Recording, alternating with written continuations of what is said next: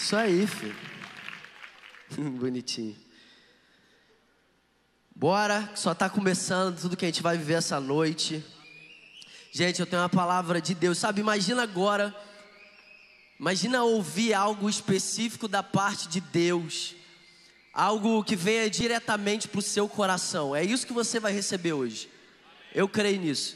Não porque eu preparei algo, mas porque o que a gente vai pregar aqui hoje é a palavra de Deus. Então repete comigo: Deus vai falar comigo nessa noite.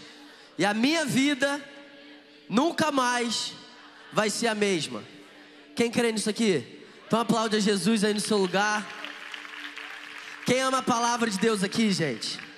Então antes da gente começar a mergulhar nessa palavra, eu quero te pedir que você pegue o seu telefone aí rapidinho, entra aqui na nossa transmissão, faça igual a Aurinês e o Jorge, engajem aqui, ó. Então pega, dá um like aqui nessa transmissão, clica em compartilhar, copia esse link, manda lá no seu grupo de WhatsApp. Eu creio que existem pessoas agora e através da sua intencionalidade, pessoas podem ser alcançadas pelo amor de Jesus. Quantos aqui são gratos por terem sido alcançados pelo amor de Jesus? Sabe, você pode ser um canal para que outras pessoas sejam também.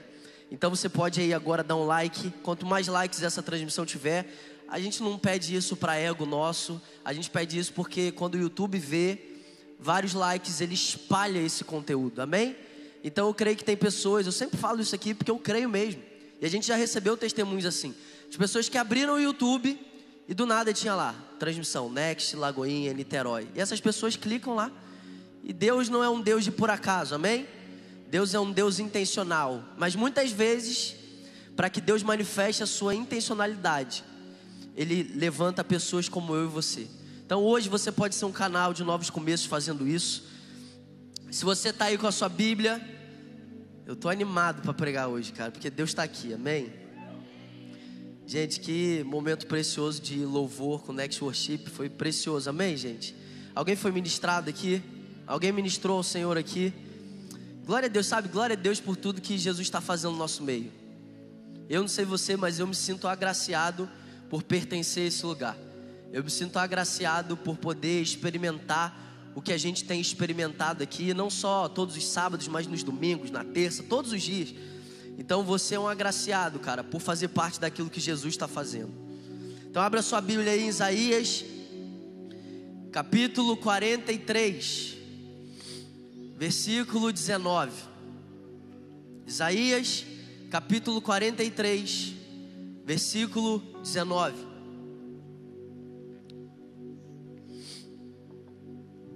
Vejam, eu estou fazendo uma coisa nova, ela já está surgindo, vocês não a reconhecem? Até no deserto eu vou abrir um caminho e riachos no ermo. Pai, essa é a Sua palavra. Nós amamos a Sua palavra, Senhor.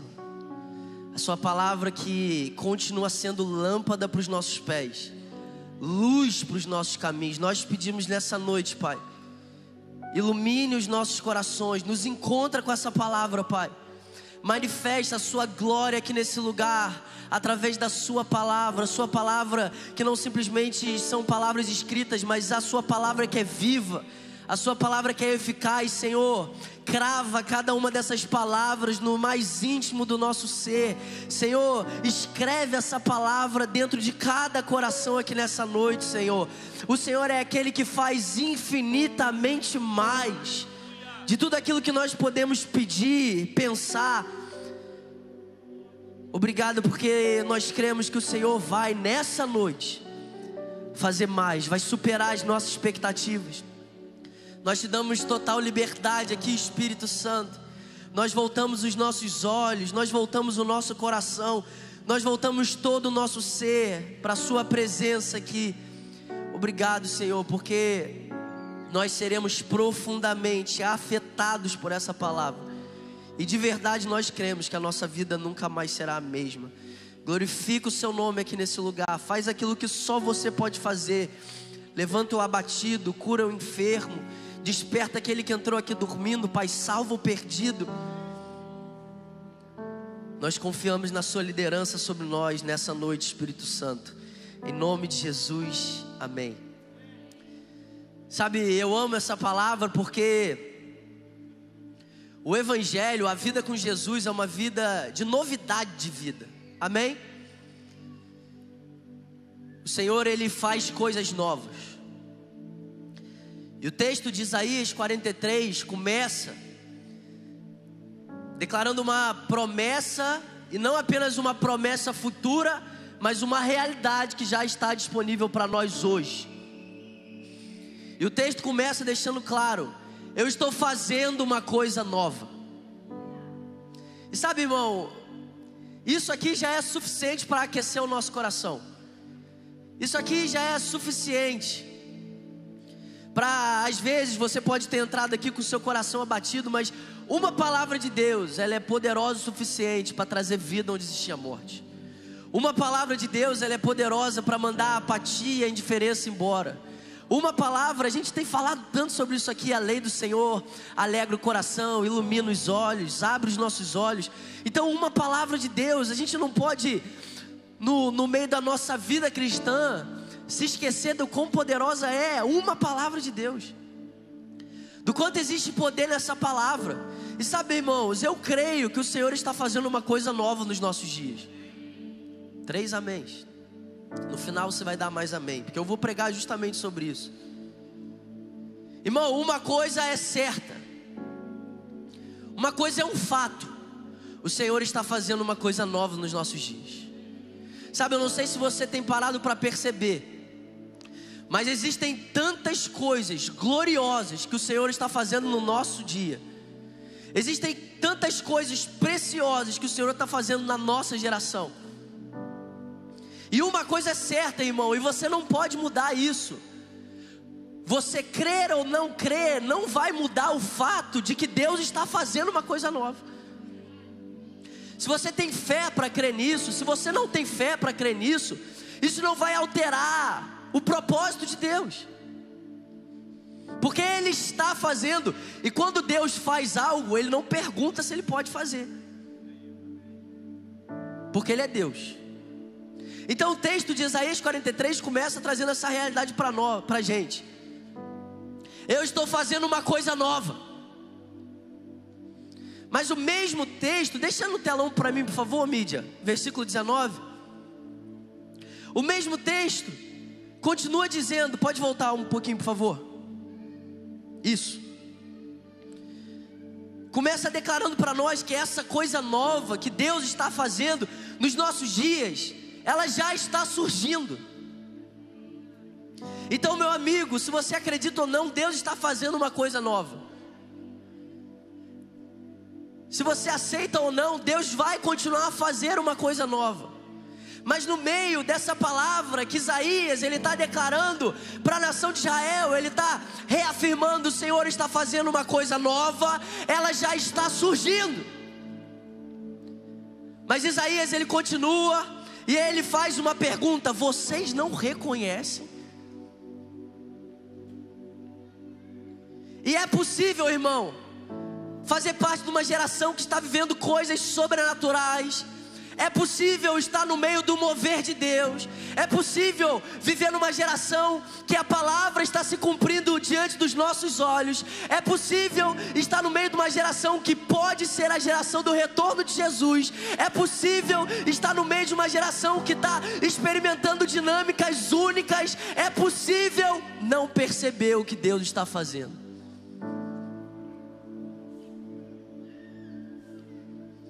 Isaías está dizendo isso justamente para a nação que Deus tinha escolhido, para a nação que Deus tinha separado. Alguém que é escolhido por Deus?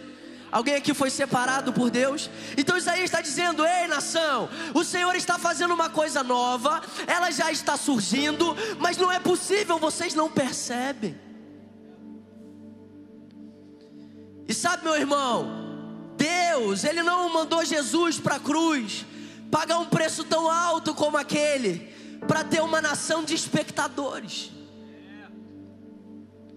É por isso que essa palavra que eu vou pregar para você, além de ser um clamor no meu coração, só é um clamor no meu coração porque antes é um clamor no coração de Deus. Deus deseja um povo que percebe o que Ele está fazendo. E deixa eu te fazer uma pergunta: você está percebendo o que Deus está fazendo?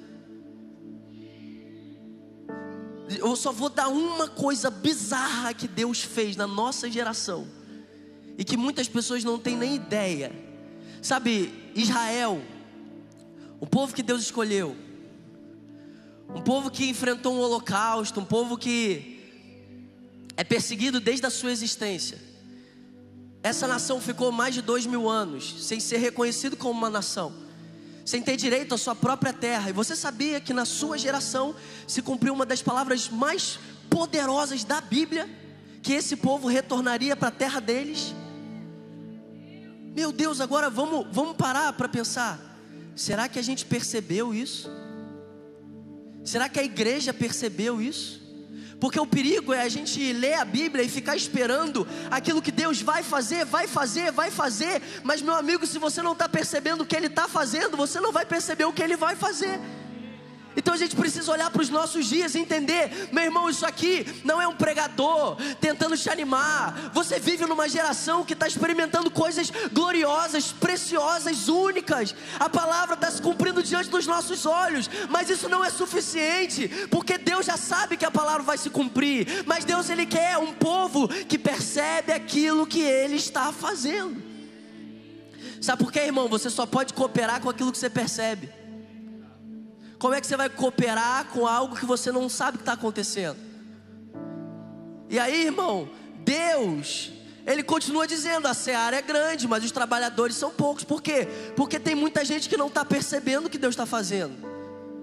Tem muita gente que vem na igreja, vai embora da igreja, ouve uma música cristã. Tem muita gente que vai em conferências. Tem muita gente que participa disso tudo, mas ainda não se tornou um trabalhador. Porque para você ser um trabalhador, primeiro você tem que perceber o que que Deus está fazendo. E Deus ele quer um povo que coopera com a vontade dele. Deus ele quer um povo que primeiro reconhece, uau, Deus está fazendo coisas grandes. Deus está fazendo uma coisa nova no nosso dia. E eu estou percebendo, e porque eu estou percebendo, isso gera uma adoração no meu coração, uma gratidão no meu coração, e não para nisso, isso gera no meu coração um temor, e, e eu posso dizer: Ei Deus, eu quero cooperar com aquilo que você está fazendo. Você sabia, irmão, que um dia todos nós estaremos diante do tribunal, e nesse tribunal vai ser analisado cada uma das suas obras. Meu Deus, cara, eu não estou falando de um tribunal de céu e inferno, amém? Se você foi salvo pelo sangue de Jesus, a salvação é pela graça, amém? Não é por obras, para que ninguém se glorie, mas eu estou falando que cristãos nascidos de novo, cristãos filhos de Deus amados, eu e você, um dia a gente vai estar diante do tribunal de Deus. E no tribunal de Deus vai ser levado em conta cada uma das nossas obras. Agora, como é que você vai ter uma obra se antes você não parou para perceber o que Deus estava fazendo? Sabe, irmão, eu creio que no nosso meio, meu amigo, você não nasceu nessa geração à toa. Sabe de uma coisa, irmão? Eu não estou brincando, não. Eu creio que grandes homens de Deus, os profetas da Bíblia, eles queriam estar vivendo na nossa geração.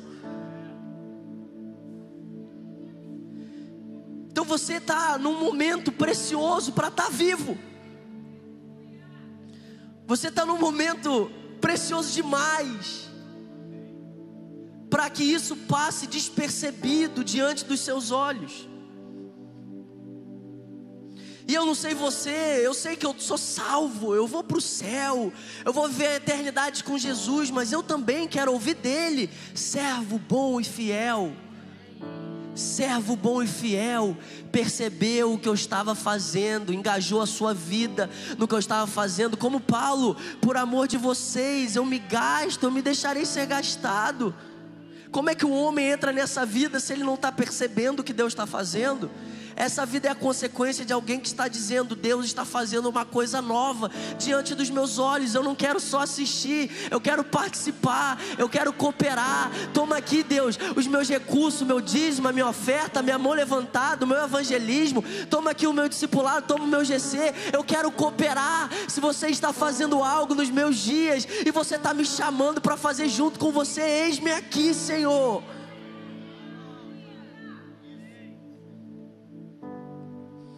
Quando o texto diz vocês não estão vendo, vocês não reconhecem, vocês não percebem, sabe? Isso aqui não está falando de uma visão natural, isso aqui está falando de um discernimento. Isso aqui está falando de um discernimento espiritual.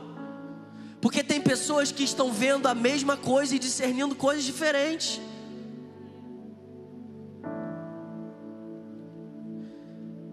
Tem pessoas que elas olham para a mesma coisa e discernem coisas diferentes. Por quê? Porque tem pessoas que estão olhando simplesmente com o olho natural, mas tem pessoas que tiveram os olhos iluminados. Olha o quanto a gente tem falado isso aqui, Next que Deus ele vai iluminar os olhos do nosso coração, os olhos do nosso entendimento, para que a gente possa ver a mão de dele, a mão dele, o agir dele. Sabe, será que você tem visto essa coisa nova no seu trabalho? Será que você tem visto essa coisa nova na sua casa? Será que você tem visto essa coisa nova de que Deus está fazendo nas coisas simples da sua vida? Ou será que você está esperando pelo próximo mover, esperando pelo próximo despertar, esperando por aquilo que Deus ainda vai fazer e não está percebendo aquilo que ele já está fazendo.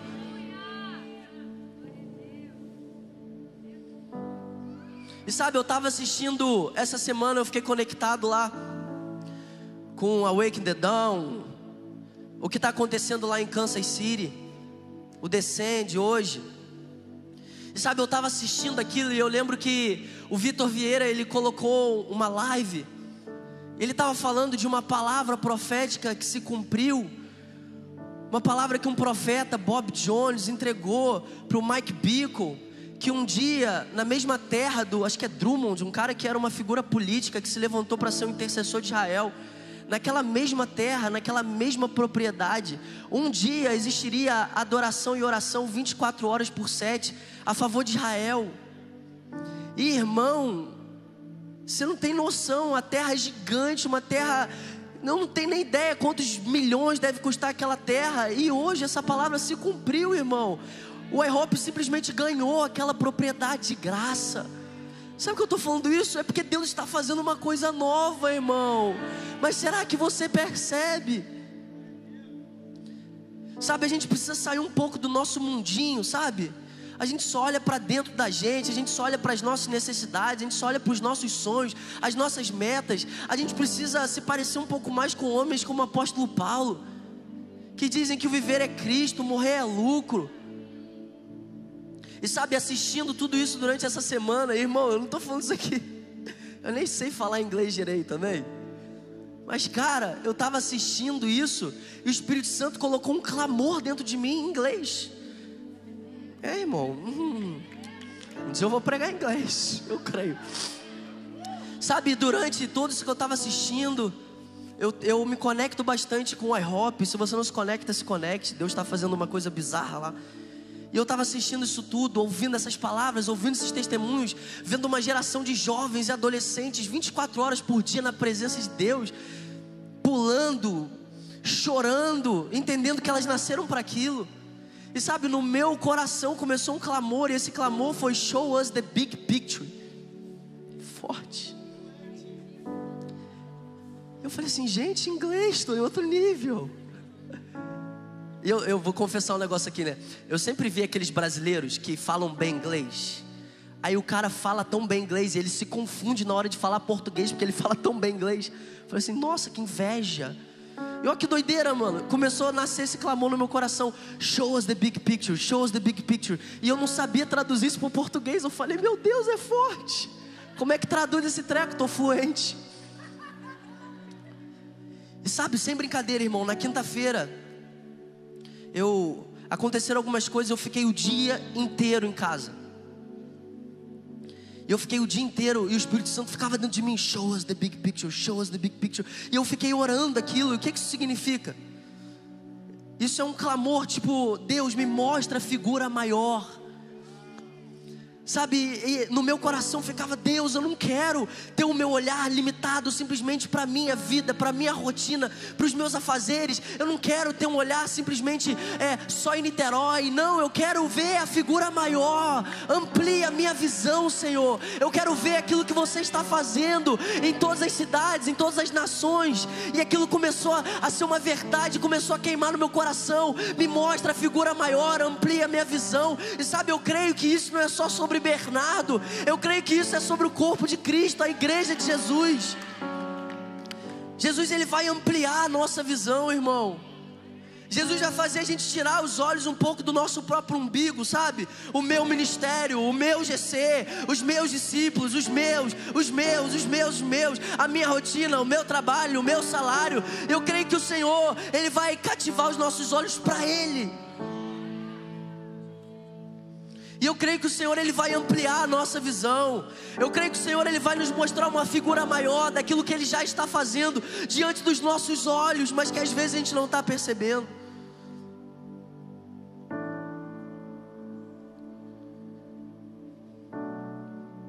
E sabe quando a gente não olha para Jesus, a gente não tem os olhos iluminados para ver essa figura maior daquilo que ele está fazendo.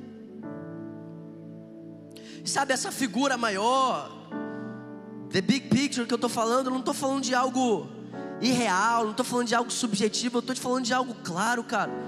Eu creio que essa figura maior é o plano de Deus para a restauração de todas as coisas. Eu creio que essa figura maior é o reino de Deus, o governo de Jesus sobre todas as nações. E eu creio que Deus ele quer mostrar isso para a gente. Sabe, irmão, você acha mesmo que Jesus é digno de um povo que está cansado dele. Meu Deus, eu preguei aqui esses tempos. Malaquias está lá levantado por Deus, chamando o povo de volta, mas o povo ouve o clamor de Deus e o povo responde assim: Nós estamos cansados. Um povo que se cansou de Deus, um povo que se cansa de Deus não conhece Deus. Um povo que se cansa de Jesus não conhece Jesus. Porque é impossível a gente se cansar, irmão. A gente nasceu para Ele. Ele é glorioso, Ele é majestoso, Ele é belo. E a gente tem falado aqui sobre olhos iluminados. E hoje eu quero te dar três pontos dessa figura maior, para que você entre nessa figura maior e consiga entender aquilo que Deus está fazendo, discernir aquilo que Ele está fazendo e cooperar com aquilo que Deus está fazendo. E a primeira coisa que Jesus faz para a gente entrar nisso é: Ele ilumina os nossos olhos para que a gente veja Ele, a Sua majestade e a Sua beleza. Mas depois de iluminar os nossos olhos, para ver a face dele, ele, ele ilumina os nossos olhos para a gente ver o plano maravilhoso e glorioso dele. Depois de iluminar os nossos olhos para ver a Jesus, depois de iluminar os nossos olhos para ver o seu glorioso plano, ele ilumina os nossos olhos para a gente permanecer firme dentro da Sua vontade. Vamos lá, irmão, o que, que teria acontecido se José não tivesse os olhos iluminados? Porque no final da história, José, quando os irmãos dele aparecem, pedindo perdão por terem vendido ele, com medo dele se vingar, José ele faz uma declaração louca, irmão. Eu creio que Deus espera de nós essa mesma declaração independente do que vai acontecer na nossa vida, independente das circunstâncias, das tragédias, independente daquilo que a gente gostou que aconteceu, daquilo que a gente não gostou, daquilo que a gente esperava, daquilo que a gente não esperava. José vira para os irmãos que venderam ele como escravo, e porque José não era um homem que tinha olhos para o seu umbigo, mas tinha olhos para o Senhor, para o plano do Senhor, ele vira para os irmãos que tinham vendido ele como escravo e diz: Não foram vocês que me enviaram para cá, foi o próprio Deus. Você tem noção que José está dizendo assim: ó, isso tudo aconteceu para que o plano de Deus acontecesse na vida de vocês. Depois vai ler a história de José. Agora imagina se José ficasse assim, poxa, essa cadeia, pô, Jesus me prometeu, Deus me prometeu o governo, Deus me prometeu a autoridade. Imagina se José fosse igual eu e você, irmão. Ai, ninguém me ama, ninguém me quer, ninguém me aceita, ninguém me entende. Imagina. Aí José está lá, irmão, vendido como escravo, descredibilizado, perseguido, questionado, maltratado, humilhado, mas ele está olhando para Deus. Ele está olhando para o plano de Deus. E muitas vezes, mesmo sem entender, ele sabe, ele sabe. Aquilo não foi uma descoberta que ele teve no final daquilo tudo. Eu imagino que durante aqueles sofrimentos, aquelas circunstâncias, José ele tinha certeza: foi Deus que me enviou para cá. Eu não estou entendendo, eu estou sofrendo, eu estou padecendo, tem um monte de coisa acontecendo, mas eu sei, Deus não perdeu o controle da história, Deus não perdeu o controle da minha vida, Deus não perdeu o controle daquilo que ele já determinou. Foi Ele que mandou para cá. Existe um propósito, existe existe um livramento. Agora, quantos estão dispostos a se tornar um livramento para muitos sofrendo igual esse homem sofreu? Por quê? Porque às vezes nossos olhos estão tá aqui, ó, e não lá.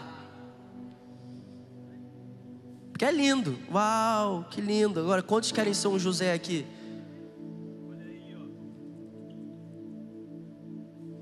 Mas por que, que a gente não quer ser José? Porque a gente tem uma ótica muito limitada da vida, irmão. Vamos ser sinceros, a gente é preso demais nessa vida. A gente valoriza demais coisas passageiras. A gente valoriza demais coisas que vão virar pó. A gente valoriza demais aquilo que vai passar. A gente valoriza demais coisas que um dia elas não vão existir mais. A gente acha que essa vida é tudo que Deus tem para nós, e essa vida é só é só o, o ensaio da verdadeira vida, a eternidade com Jesus. Agora eu quero te dar uma palavra na Bíblia de algo grandioso e glorioso que Deus fez e muitos não perceberam. Abra sua Bíblia em Mateus capítulo 24. Mateus capítulo 24. Versículo 37, a gente vai ler até o 39. Vocês estão aqui, gente? Está alguém recebendo essa palavra? Como foi nos dias de Noé, assim também será na vinda do filho do homem. Irmão, isso aqui é um decreto, tá? Ninguém muda isso. Jesus falou que assim como foi nos dias de Noé, assim será na vinda do filho do homem. Você não pode mudar isso, amém? É um decreto. Pois nos dias anteriores, repete comigo, dias anteriores. Pois nos dias anteriores ao dilúvio, o povo vivia comendo, bebendo, casando-se e dando-se em casamento. Até o dia em que Noé entrou na arca. Para aqui um pouquinho. Qual é o problema de casar? Qual é o problema de comer? Qual é o problema de beber? Depende do que você vai beber. Claro, o óbvio tem que ser dito. Qual que é o problema? Não, não peguei, Bernardo. Por que que Jesus está fazendo uma crítica? O povo comia. Poxa, até casava. Que bênção. Qual que é o problema de comer e beber? Qual que é o problema de casar?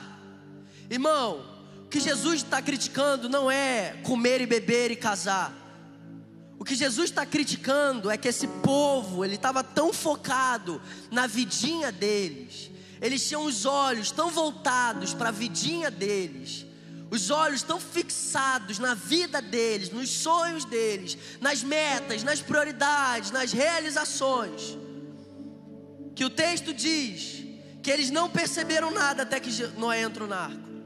Pode continuar, versículo 39. E eles nada perceberam. Irmão, eu não estou te falando de uma coisa pequena. Estou te falando de uma coisa gigante. Que Deus estava fazendo. E sabe, as pessoas que não perceberam, não foram os homicidas,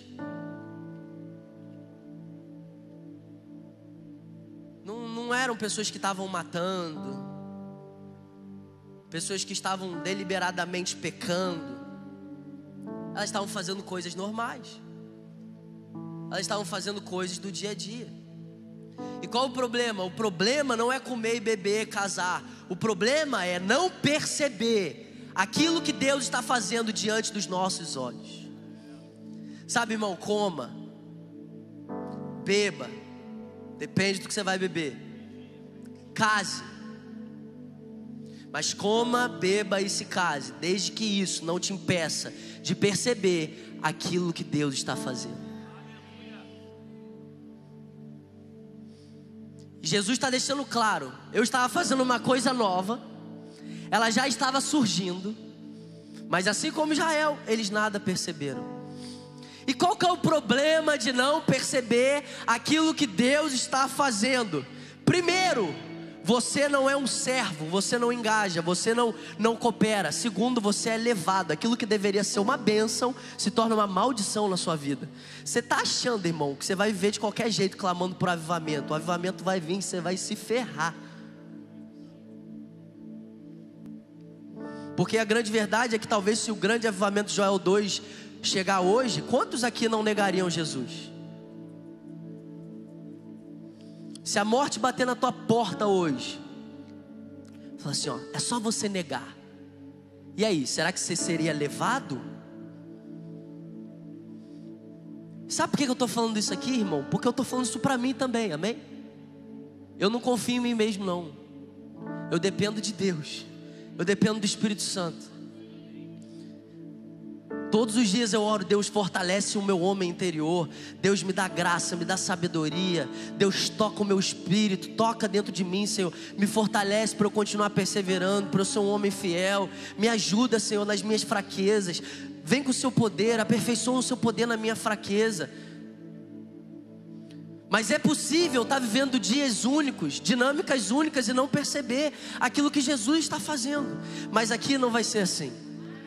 Aqui Deus vai abrir os nossos olhos, Deus vai iluminar os nossos corações, Deus vai nos dar entendimento, Deus vai nos dar revelação. Sabe, irmão, se prepara para começar a ter sonhos, se prepara a começar a ter visões, se prepara a abrir a tua Bíblia e começar a ter revelação, se prepara para começar a mergulhar na palavra e ouvir Deus falando com você, te dando estratégias, te dando sabedoria, te dando instruções, porque Ele é o maior interessado de que os nossos olhos estejam iluminados. Ele é o maior interessado de que os nossos olhos não estejam apenas em nós mesmos, mas que os nossos olhos estejam nele, para que nós possamos ser uma geração que faz valer a pena, que vive tudo aquilo que Deus tem para nós, que não apenas é uma geração que recebe, recebe, recebe, mas é uma geração que diz: Eis-me aqui, Senhor, cumpra em mim a sua vontade. Uma geração que não fica esperando uma próxima pessoa se levantar, mas uma geração que diz: Ei Deus, se você me alcançou, se você me levantou, eu estou aqui para ganhar minha família, minha casa, minha faculdade, o meu trabalho. Eis-me aqui para pregar o Evangelho em todas as nações. Mas para isso você precisa ter olhos para ver Jesus. Irmão, não eram meses antes, não eram anos antes, eram dias antes, nos dias anteriores ao dilúvio. Nos dias anteriores ao dilúvio, faltavam alguns dias para o dilúvio vir, e o povo estava comendo, bebendo e se casando. Irmão, comer, beber e se casar nos dias anteriores ao grande mover que Deus vai fazer, eu não sei se você crê nisso, nem está na Bíblia, mas eu creio que se torna pecado. Porque é a mesma coisa que Jesus está voltando e eu ficar assim, deixa eu ficar aqui, né? Tô comendo, tô bebendo. Tô aqui, vivendo minha vida. Tô aqui.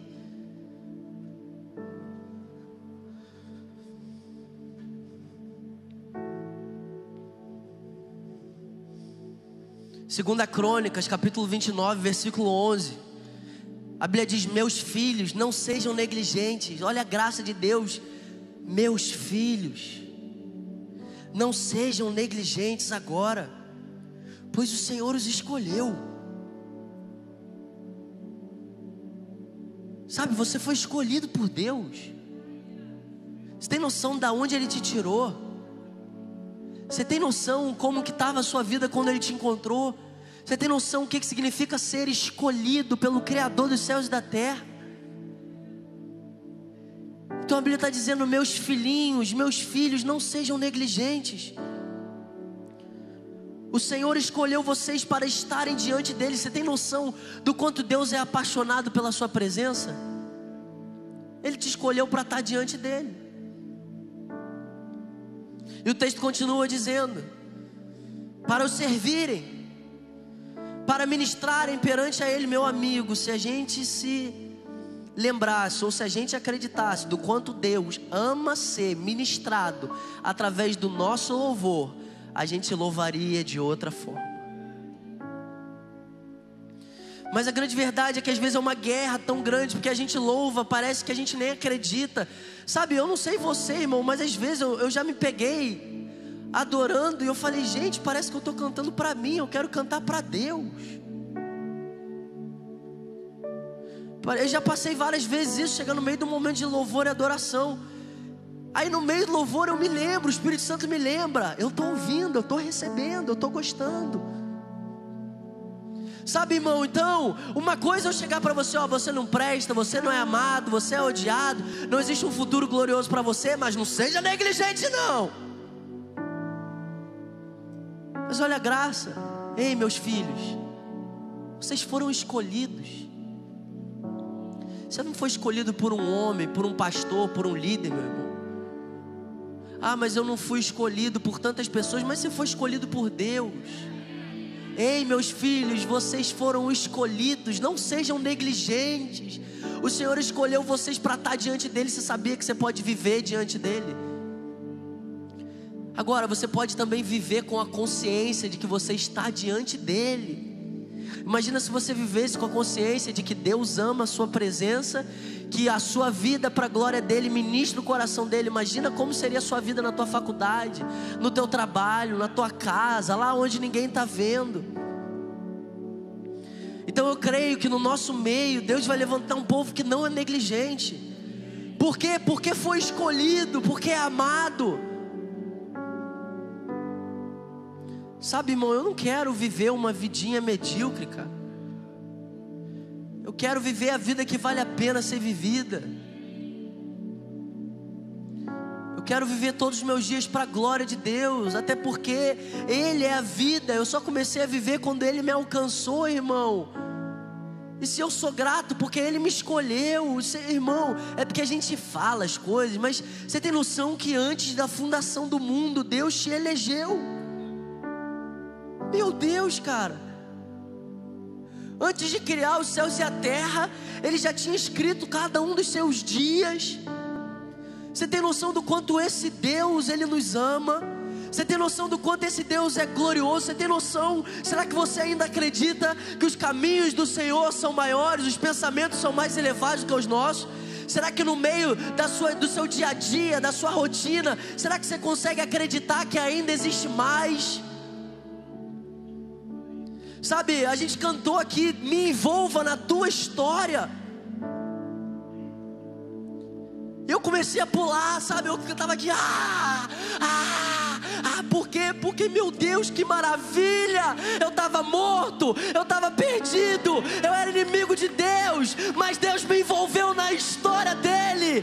Ele demonstrou o seu amor entregando o filho dele para morrer no meu lugar. Eu não preciso mais viver uma vida qualquer, eu posso viver tudo aquilo que ele sonhou para mim, tudo aquilo que ele determinou para mim. Ele me envolveu na história dele.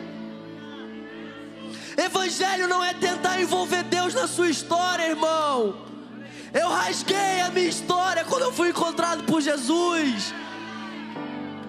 Eu não quero, ó Deus, olha aqui, ó, deixa eu te envolver nisso aqui, deixa eu te envolver nesse relacionamento, deixa eu te envolver nessa porta aberta, deixa eu te envolver aqui nesses frutos, deixa eu te envolver, não, meu amigo, deixa Ele te envolver na história que Ele já escreveu. Sabe por quê? Porque não existe nada que se compara com o plano de Deus. A vontade dele ela é boa, a vontade dele é agradável, a vontade do Senhor é perfeita. Para de tentar envolver Deus na sua história, irmão. Uma pessoa que fica tentando envolver Deus na sua história precisa conhecer Deus. Sabe, irmão, se você não tem coragem de perguntar para Deus se aquela menina que você está interessado é dele para você, você precisa conhecer Deus. Se você não tem coragem de consagrar a Deus uma porta que se abriu, você precisa conhecer Deus. Sabe, eu lembro quando eu estava orando com a Tainá, já tinha uns 10 meses que a gente estava orando. Você sabe quando que Deus me disse sim? Você sabe quando que Deus me deu a convicção de que era Tainá? Quando eu falei assim, Deus, eu não sei como, mas se não for de Deus para mim, o Senhor tem algo melhor para mim. Eu falei assim, eu não sei nem como é que eu acredito nisso, irmão. Uma mulher linda dessa, misericórdia, mas e Deus? Sabe, no começo eu não cria não. Assim, não, Deus, se não for de Deus, vai ter algo melhor para mim. Eu nem cria. Foi impossível, irmão. Essa é minha chance é a restituição na minha vida. Essa mulher loura, de olhos verdes, meu Deus do céu, só pode ser de Deus. Mas quando eu acreditei, que mesmo que se não fosse para mim, Deus teria algo melhor para mim, aí Ele falou: é meu. Sabe por quê, irmão? Tem um destravar na nossa vida. Quando a gente resolve acreditar que por mais maravilhoso que pareça ser, que por mais incrível que pareça ser, se não for aquilo que Deus preparou, existe algo mais glorioso para nós, existe algo melhor para nós. Deus destrava a nossa vida quando a gente acredita mesmo que os caminhos do Senhor são maiores, que os pensamentos do Senhor são maiores, maiores que os nossos.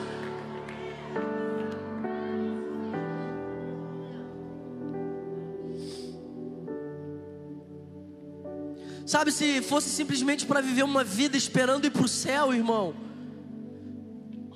Meu Deus, você acha que Jesus passou pelo que ele passou simplesmente para você viver 70, 80 anos de qualquer jeito e ir para o céu? Você realmente acha que isso é evangelho, irmão? Você acha que isso é o que Jesus é digno de receber? Depois de tanto sofrimento, depois de passar por um sofrimento, que a gente nunca vai conseguir chegar perto de ter uma revelação do quanto aquele homem sofreu naquela cruz.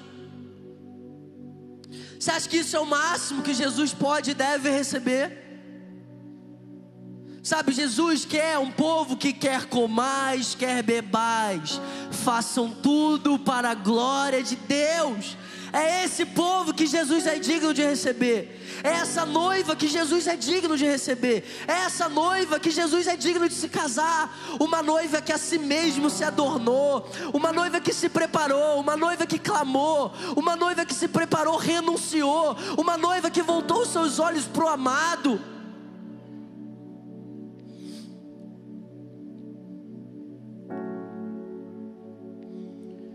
Efésios capítulo 4, versículo 15, a Bíblia diz: Antes, seguindo a verdade em amor, cresçamos em tudo. Repete comigo: o Evangelho, a vida com Jesus, é uma vida de crescimento. Em qual área, Bernardo? Em todas as áreas. Antes, seguindo a verdade em amor, cresçamos em tudo. Agora, qual é o segredo do crescimento? Tem gente que está morrendo aí para crescer. Tem gente que está se condenando para crescer. Tem gente aqui dentro que está cansado porque está tentando crescer na força do braço. Mas o segredo para crescer é o seguinte: é só estar naquele. Seguindo a verdade em amor, cresçamos em tudo. Em tudo aonde? Naquele que é a cabeça em Cristo. Quando você permanece nele e as palavras do Senhor permanecem em você, você vai dar fruto para a glória de Deus, irmão. Você cresce porque você está nele, não é estratégia. Não é planejamento, amém, irmão. As suas estratégias, tem o seu planejamento, só não tenta dividir a glória de Deus quando você começar a crescer. Cresçamos em tudo, ou seja, a vida que Jesus tem para nós é uma vida que a gente avança todos os dias. Mesmice, essa rotina diabólica, isso é do diabo, irmão.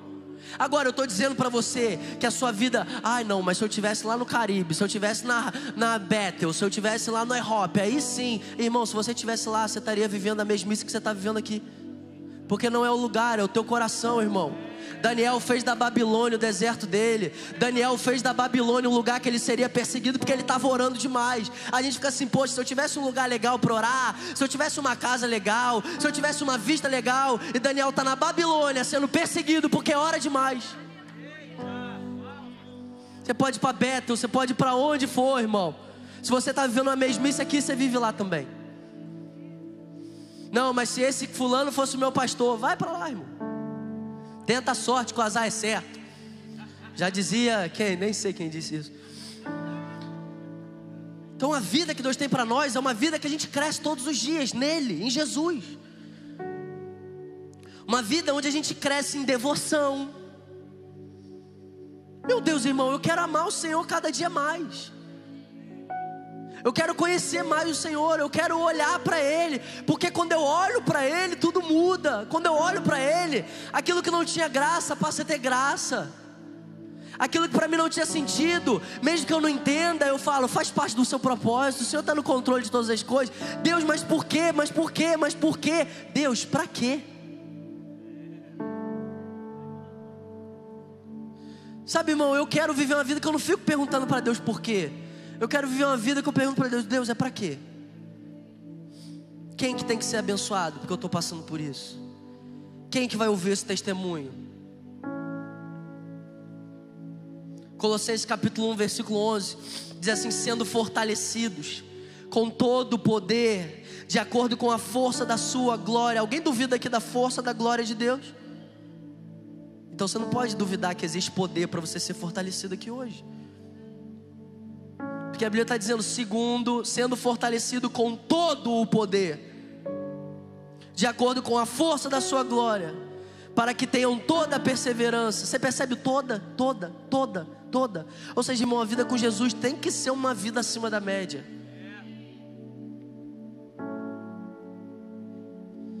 Toda a perseverança, pode passar. E paciência, com alegria, isso muda tudo. Porque, irmão, eu quero gastar a minha vida dizendo com toda a minha força de que a vida com Jesus é uma vida alegre. Porque tem gente que acredita, eu sou crente, eu tenho que ter paciência, eu tenho que perseverar. Mas irmão, crente de verdade é quem entende que eu posso ter paciência e perseverar com alegria. Será que você está ouvindo tudo isso que eu estou falando aqui hoje? Será que você está achando que isso é uma vida chata? Será que você está achando, nossa? Se for, você precisa ver a figura maior. Porque está dizendo com alegria. Sabe, irmão, eu estou crendo num povo que vai ver em santidade com alegria. Um povo que vai renunciar com alegria. Um povo que vai dar outra face com alegria. Mas o que? É maluco? É retardado? Não, irmão. Está olhando para Jesus. Eu quero ver os Estevãos da nossa geração. Meu amigo Estevão estava sendo apedrejado, mas porque ele está vendo. Pega aqui, irmão. Estevão está sendo apedrejado por causa do testemunho de Jesus. Mas o que aqueles homens não sabiam é que ele estava vendo o Senhor de pé no trono. E porque aquele homem estava vendo o Senhor de pé no trono, Estevão estava vendo a figura maior, Estevão estava vendo a big picture, e por isso ele olha e fala assim: Deus não considere os pecados deles. Sendo apedrejado, irmão, alguém critica a gente, a gente quase endemonia. Ah, é? Ah, agora vai ver. Ah, nunca mais. Nunca mais falo com ele. Nunca mais, não, nunca mais. Ah, tá falando mal de mim, desgraçado. Deus, prepara, ainda hora, né? Deus, prepara um ambiente assim, para eu ser um justiceiro. Ah, é, irmão. Você precisa ver a figura maior. Estevão tá lá, ó. Irmão, a gente não tem noção do que é isso. Eu não tenho noção do que é isso. É ser apedrejado, literalmente. Esse homem está sendo apedrejado. Mas porque esse homem está vendo a figura maior, ele está vendo o Senhor, ele está falando assim: Deus, perdoa eles. Ah, meu Deus, eu quero viver esse nível de liberdade, irmão. Eu quero viver essa vida, essa é a vida gloriosa.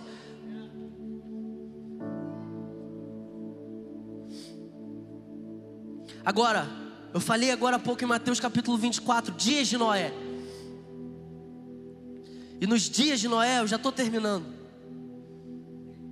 Não tenho nem coragem de fazer aquela pergunta que Valadão faz domingo. Que o povo de domingo ama, ama demais ele, mano. Sei. Imagina eu falar assim: quem quer que eu acabe? Todo mundo. Vou ficar em crise, né? Ainda não estou nessa liberdade toda, não, mas. Amém. Ai, obrigado, gente. Tô brincando, para. Então, Mateus 24, dias de Noé. Então, Deus, Ele está fazendo uma separação. Então, são dias de Noé. E eu amo, irmão, porque os dias são de Noé. Você tem noção que se fosse a gente falando esse, o dia da embriaguez, o dia da perversidade, o dia de não sei o que, Deus está falando assim, o dia de Noé.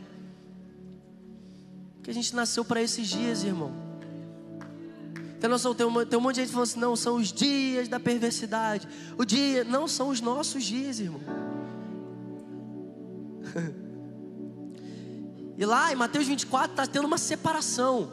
Então Deus ele está pegando um modelo de homem e Ele está pegando esse modelo como um padrão para a gente. Amém? Então tá lá.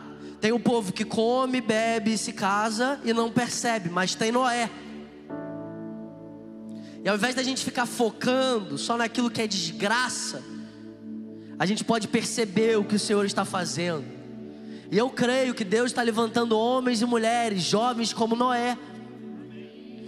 E quando a Bíblia vai falar, eu amo, cara, eu amo Noé. Eu amo Noé porque, assim como João Batista, talvez se a gente ouvir o que a Bíblia diz sobre Noé, a gente vai falar assim: nossa, tem mais nada, não. Porque a gente acha, em algum momento, a gente acreditou que para ser um homem de Deus, sabe, a gente tem que ter 10 milhões de pessoas ouvindo a gente. Para ser um homem aprovado, a gente tem que ter o aplauso das multidões. Em algum momento a gente acreditou que para ser um homem de Deus, precisa ter, ter coisas extraordinárias na nossa vida. Ah, mas a minha vida é tão comum, a minha vida é, sei lá, tão simples. E aí, irmão, Deus é Deus. Aí sabe o que, a Bíblia diz sobre Noé? Gênesis capítulo 6, versículo 9 e 10. Irmão, um homem, no meio de uma geração, a Bíblia diz que Deus, a Bíblia diz que Noé encontrou favor diante de Deus. Agora a pergunta que a gente deve fazer é: o que, que esse homem tinha? Para no meio de uma geração que seria levada por um dilúvio, esse homem ser poupado. O que que esse homem tinha para no meio de um juízo de Deus, queria varrer e levar a humanidade, esse homem seria preservado. O que que esse homem tinha, Bernardo? Meu Deus, esse homem devia ser muito poderoso. Esse homem devia ter ser uma voz para aquela geração. O que é ser uma voz para uma geração? Tem um monte de gente que acha que ser voz para uma geração é a geração aprovar ele. Então João Batista não foi uma voz para uma geração. Noé não foi uma voz para uma geração. Jesus não foi uma voz para uma geração. O que é ser uma voz para uma geração? E a Bíblia diz em Gênesis capítulo 6, versículo 9, versículo 10. Essa, eu amo isso. Essa é a história da família de Noé. Nossa, vamos lá, o que, que a Bíblia vai falar? Não, Noé, quando ele falava, todo mundo tremia. Quando ele falava, todo mundo se dobrava. Noé, ele, ele falava e acontecia isso, acontecia aquilo, acontecia isso. Noé, não sei que, não sei que lá. E a Bíblia diz: Noé era um homem justo. Noé era um homem íntegro entre o povo da sua época e andava com Deus. Ponto. Ponto. Noé era um homem justo, Noé era um homem íntegro, Noé andava com Deus. Só que a gente precisa ter uma metanoia aqui nessa noite, irmão. Porque isso que acabou de citar, o texto, está dizendo para nós que Noé viveu a vida mais gloriosa que ele poderia viver. O que o texto está dizendo é que Noé viveu a vida que vale a pena ser vivida a vida que é gostosa de verdade. Só que a gente acha para viver uma vida que vale a pena ser vivida, tem que ter tanta coisa. Mas Noé era justo, Noé era íntegro, Noé andava com Deus e Noé gerou. Pronto, está aí o que um homem de Deus fez para, no meio de uma geração que foi varrida e levada, encontrar favor diante de Deus. Justo, íntegro, andava com Deus. Ponto final. Então, se os últimos dias serão dias de Noé, Deus espera de nós que nós sejamos como esse homem. Como uma geração de pessoas justas, uma geração de pessoas íntegras e uma geração que anda com Deus. E de verdade, irmão, você acha que é mais glorioso ter uma multidão atrás de você do que andar com Deus? Você acha mesmo que é mais gostoso ter a aprovação dos homens do que andar com Deus? Você acha mesmo que existe algo mais sobrenatural nessa vida do que andar com Deus? Noé andou com Deus, meu amigo. Você nasceu para isso. Eu nasci para isso. Eu não tô nem aí, irmão, se eu vou poder andar com fulano e ciclano. Ai meu Deus, eu queria tanto andar com fulano, eu queria tanto andar com ciclano, eu queria tanto ter acesso nessa mesa, eu queria tanto, eu queria tanto, eu queria tanto. Meu amigo, você tem que andar com Deus. Andar com Deus é muito melhor do que andar com qualquer pessoa. Andar com Deus, se você chegar no final da sua vida, você pode ter riqueza, você pode ter fama, você pode ter sucesso, você pode ter tudo. Se você não andou com Deus, você não tem nada. E você pode ter gastado a sua vida descredibilizado, julgado, perseguido, sem dinheiro, sem fama, sem o respeito da geração. E você andou com Deus, você tem tudo.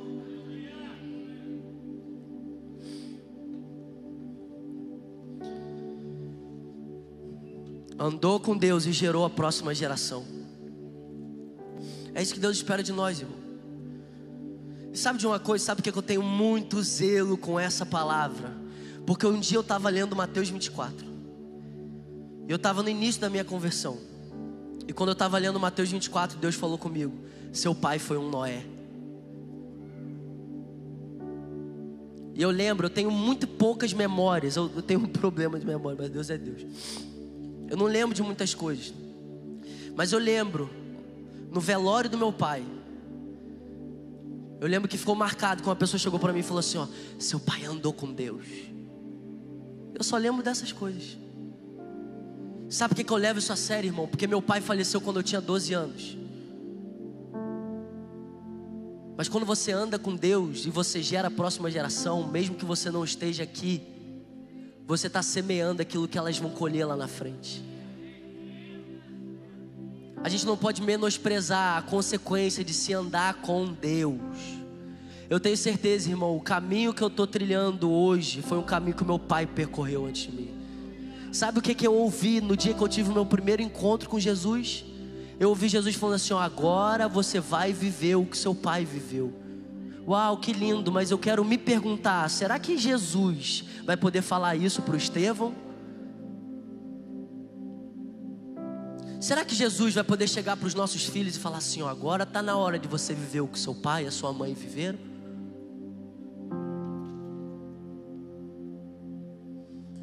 Não existe privilégio maior na vida do que andar com Deus que te criou para Ele.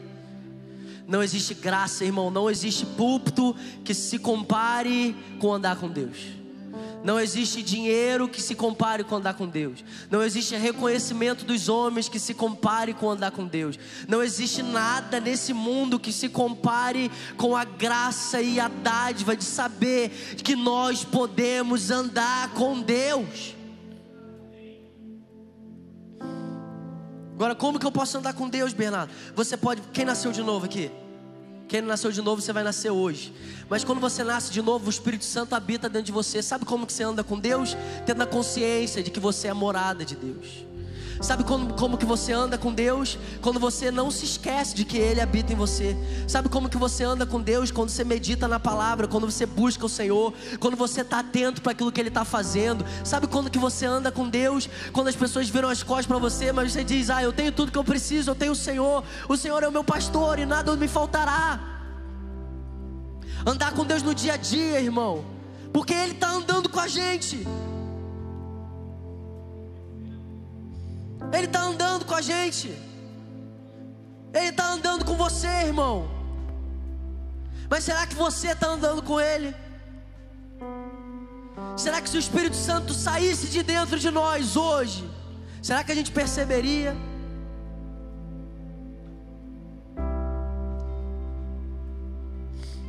Sabe, agora eu quero terminar falando de homens que viram essa figura maior. Eu quero falar da semelhança que esses homens tiveram.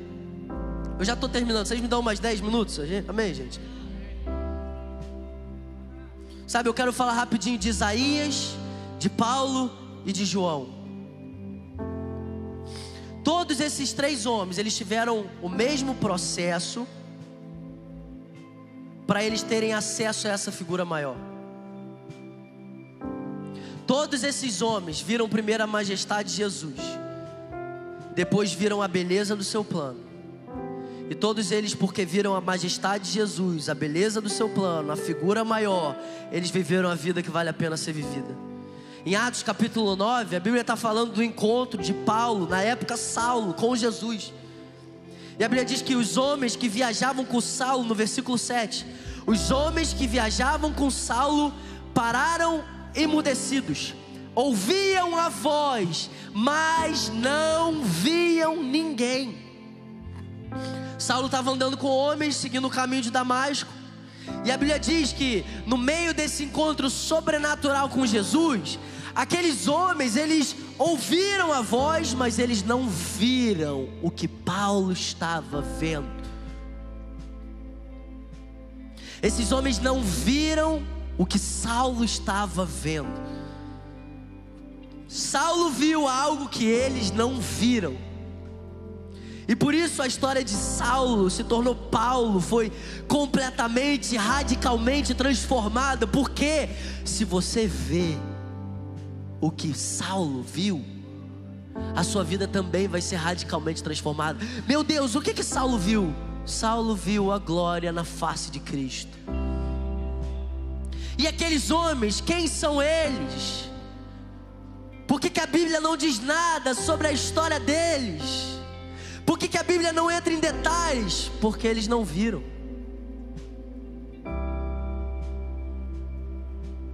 Por que, que a Bíblia fala sobre Saulo e não fala daqueles homens? Porque Saulo viu.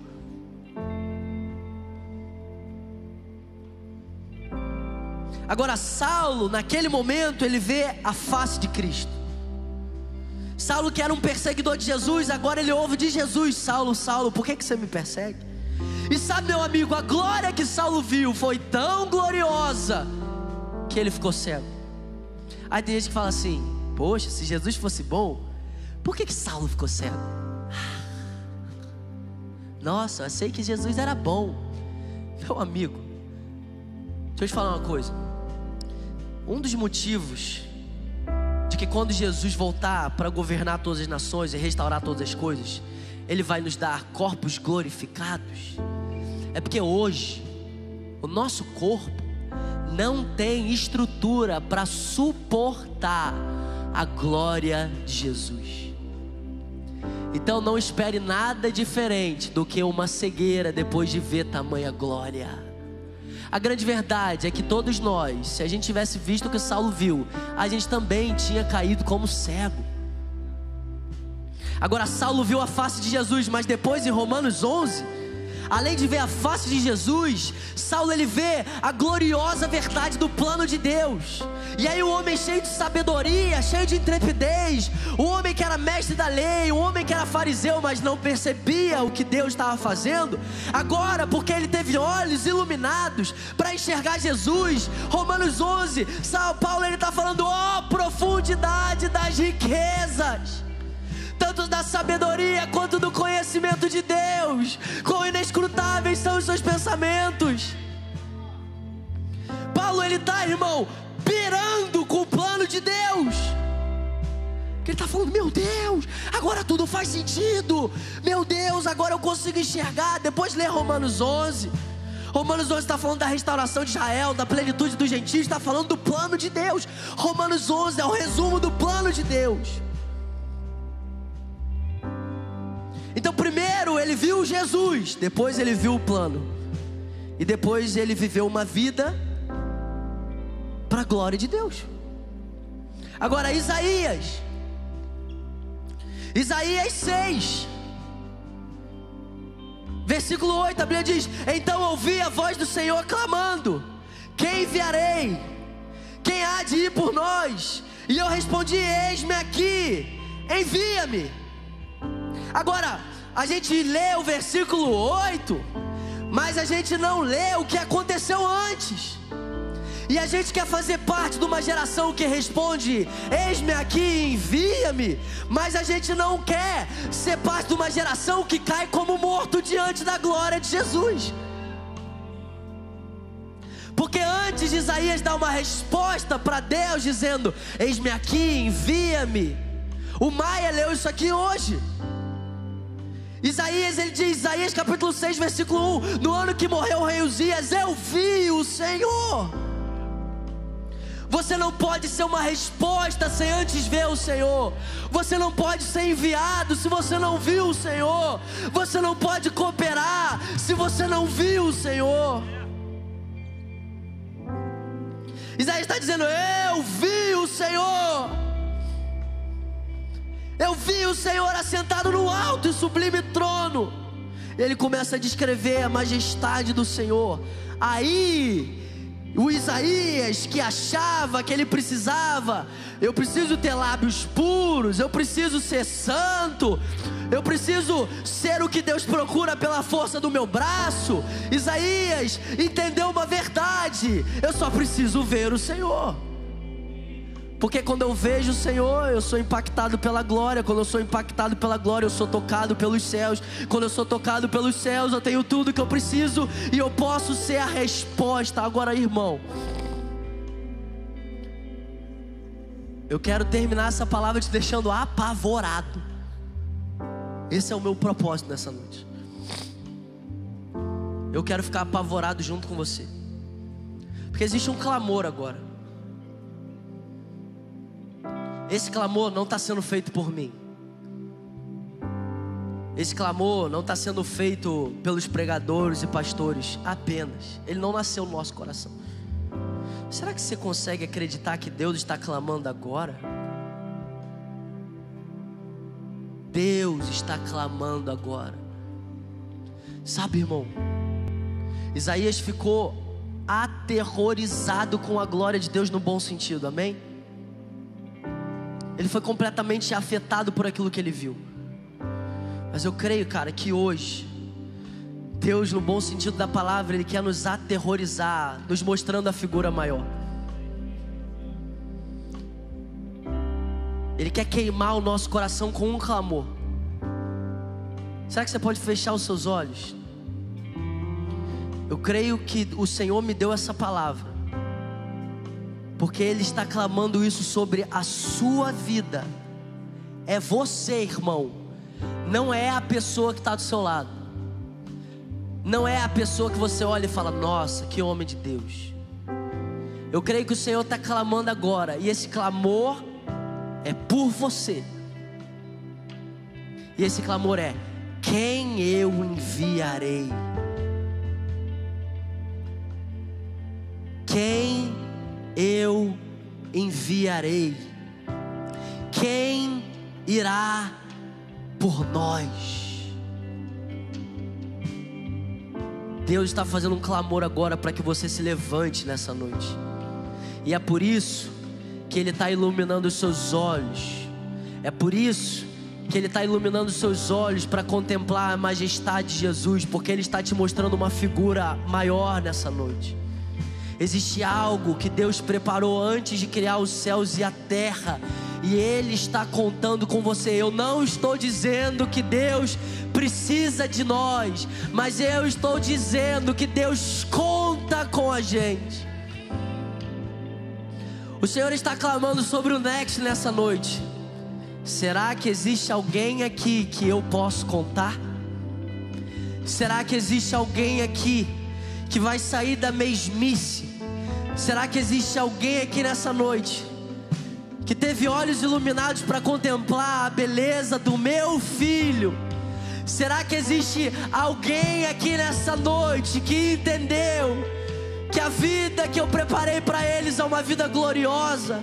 Será que tem alguém aqui nessa noite que acredita que o que Deus preparou para nós é infinitamente melhor? A quem eu enviarei? Meu Deus, imagina ouvir isso de Deus. Eu creio que Ele está falando isso com a gente hoje. Eu creio que Deus vai liberar um temor tão grande no nosso coração pelo entendimento de que Ele conta com a gente. Libera sobre nós agora, Pai, o temor.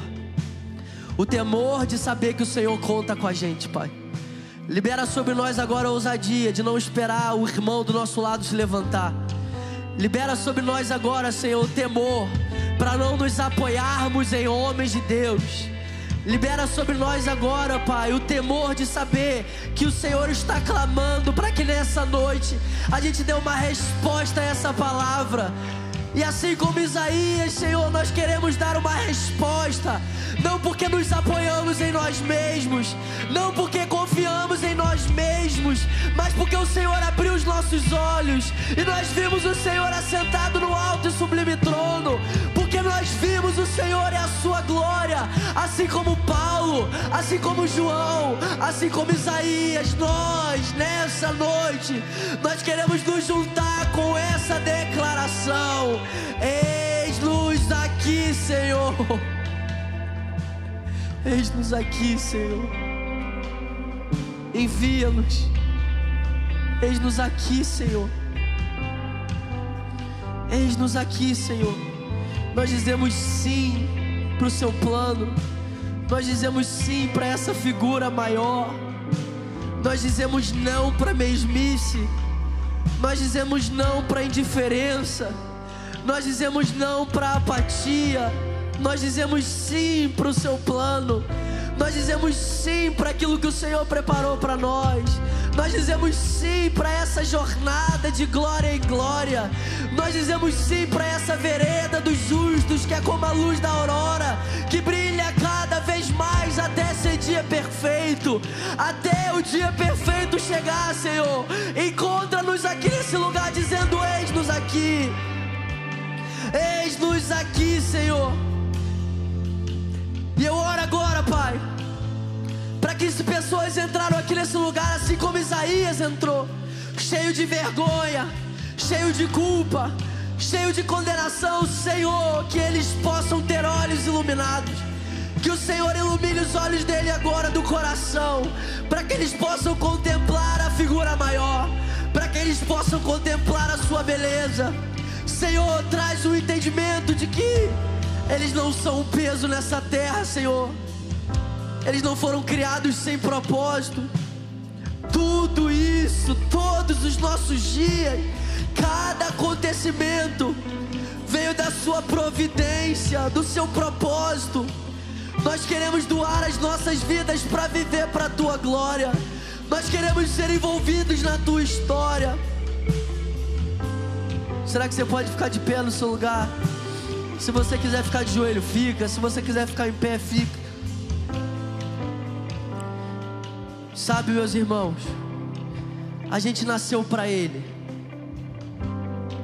E porque a gente nasceu para Ele, quando nós estávamos mortos, Ele enviou Jesus naquela cruz para acabar com a nossa cegueira, para destruir o muro de separação que o pecado estabeleceu.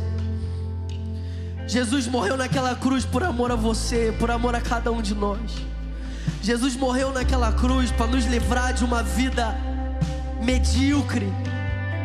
Jesus morreu naquela cruz para nos transportar do império das trevas para o reino do Filho do seu amor, Jesus.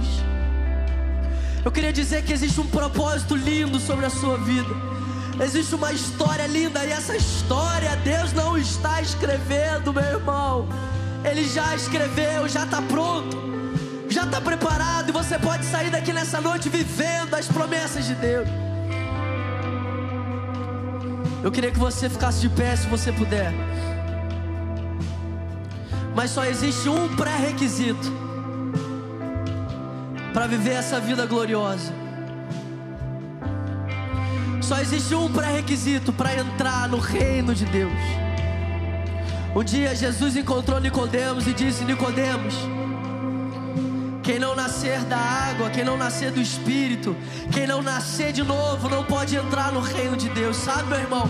Jesus não veio melhorar a sua vida, Jesus veio te dar uma nova vida. Jesus não veio para ajustar algumas coisas, Jesus veio para fazer nova todas as coisas. E você só pode sair daqui hoje vivendo o plano de Deus, as promessas de Deus se você nascer de novo. E Ele é poderoso para fazer nova todas as coisas. Ele é poderoso para te dar a verdadeira vida. Ele é poderoso. O sangue de Jesus tem o um nome sobre todo nome. O sangue de Jesus é maior do que o pecado. O sangue de Jesus é maior do que as suas limitações. E eu sei que existem pessoas que entraram aqui hoje. E são pessoas que já viram a glória de Deus. E Deus está esperando delas um ex-me aqui. Mas eu sei que existem pessoas que entraram aqui hoje. E você precisa viver um novo começo. Você precisa entregar a sua vida para Jesus. Você precisa voltar para Ele. Você precisa fazer uma decisão nessa noite. Uma decisão radical, radical. Uma decisão que muda tudo. Uma decisão que é Jesus. A minha vida é sua. Todos os meus dias são seus. Eu quero viver tudo que o Senhor escreveu ao meu respeito. Feche seus olhos. Coloque a mão sobre o seu coração. Nós vamos cantar essa música. Enquanto a gente canta essa canção, eu creio que o Espírito Santo está chamando pessoas de volta aqui nesse lugar. Eu creio que o Espírito Santo vai chamar pessoas para entregarem sua vida para Jesus. Existe um novo começo preparado para você, meu irmão. Você não veio aqui à toa. Você não está aqui nesse lugar à toa. Você não saiu da sua casa à toa. Você não veio aqui ser um espectador. Existe um novo começo preparado de Deus. Então feche seus olhos. Enquanto a gente canta essa canção, seja alcançado pelo amor de Deus. Enquanto a gente canta essa canção, as cadeias são quebradas, a vergonha é quebrada, o medo é quebrado. E isso é o Senhor te chamando nessa noite. Vamos lá.